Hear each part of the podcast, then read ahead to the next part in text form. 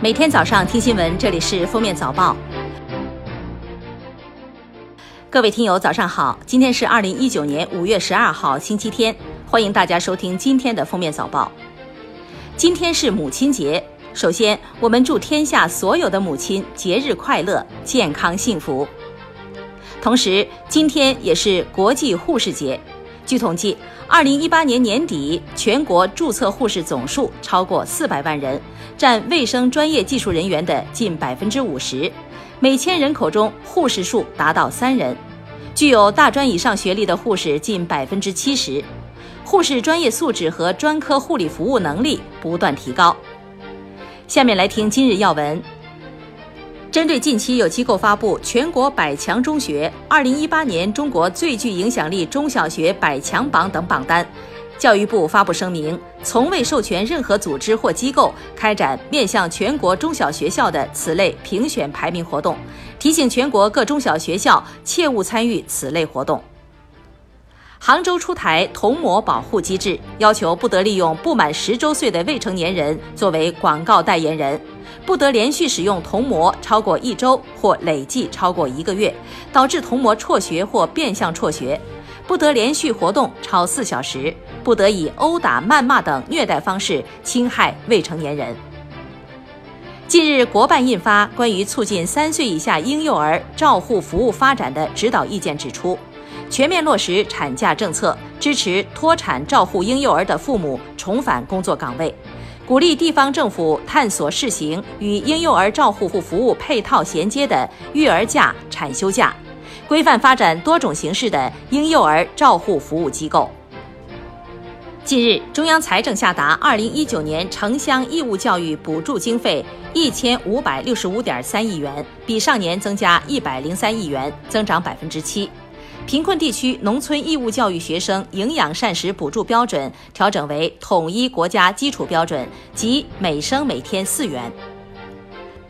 日前，北京人社局宣布，从七月一号起，北京调整月最低工资标准和非全日制职工小时工资标准。据不完全统计，截至五月九号，年内已有四省份上调了最低工资标准。三十一省份中，上海、北京、广东、天津、江苏、浙江等地月最低工资标准超过两千元。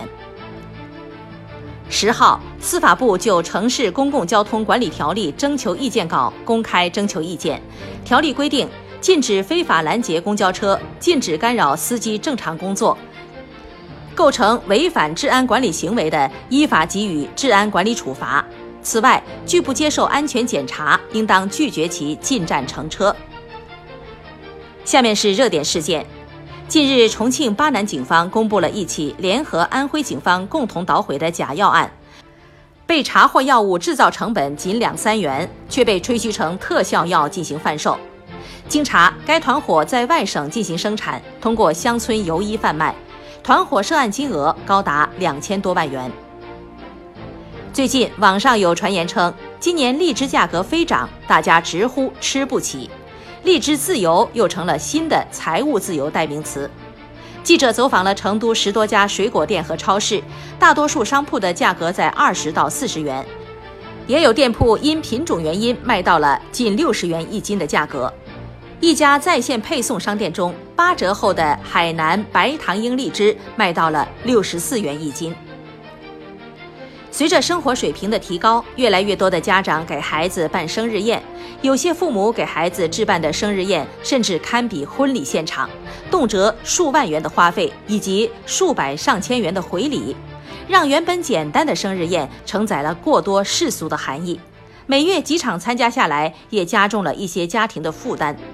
商家称，按一百人就餐估算的话，一场主题生日派对平均消费在五万元。有家长还要求拍摄微电影，甚至是无人机拍摄，一场生日宴花十万的都有。近日，四川广元警方在多省收网捣毁了一个诈骗团伙，该团伙假冒国家部委，号称要解冻民族资产，称五十元众筹可以换一百万，在全国广招会员。据了解。犯罪分子在网上建了两千五百二十八个微信群，全国共有五十万人被卷入了这场骗局。目前，警方共抓获了四十一名嫌犯，收缴涉案赃款一百二十万元，冻结涉案资金三千一百六十二万元。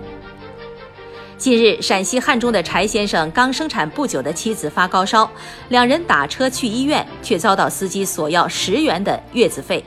柴先生拒绝后，司机竟然将两人扔在半路，幸好民警开车将其送医救治。目前，涉事司机已被拉入黑名单，永久吊销出租车从业资格证。近日，安徽黄山的一位老人不慎跌落河中，危急时刻，路过的聋哑外卖小哥周建飞奔至桥头，纵身跃入河中营救，最终老人成功获救。周建用手语比划道：“游泳是我的一个特长，不管春夏秋冬，什么季节我都可以的。”看见老人需要帮助，就去救了。五月八号，多个电子烟零售小程序均暂停服务。根据小程序页面显示，暂停服务是由于内容属于平台未开放的服务范围。对此，微信方面表示，上述小程序涉嫌从事电子烟等烟草制品销售服务，涉嫌违反微信小程序平台运营规范，平台对其进行了下架处理。最后来听国际要闻。国内最新研究称，虽然人们普遍认为女性更爱八卦，但涉及负面八卦，男性谈论的频率和倾向和女性一样。研究小组通过记录四百六十七名对象每天的八卦，得出结论：普通人每天平均花费五十二分钟谈论八卦，年轻人比老年人更爱八卦。当地时间五月九号，澳大利亚当地电台一名匿名听众发现新版五十澳元钞票印有错字。该钞票于七个月前发行，此后约四千六百万张钞票在流通，价值约二十三亿澳元。英国利物浦大学最新研究发现，低收入人群可能更容易因心理困扰导致肥胖，情绪化饮食应对。较低的社会经济地位与较高的心理痛苦有关。较高的痛苦与较高的情绪饮食有关，而这又预示着较高的体重指数。五月八号，美国吉利德科学公司宣布，艾滋病暴露前预防药舒发泰仿制药将在二零二零年九月上市，比预期提前一年。该药是目前唯一经美国 FDA 批准用于暴露前预防的药物，防治成功率达百分之九十。感谢收听今天的封面早报，明天再见。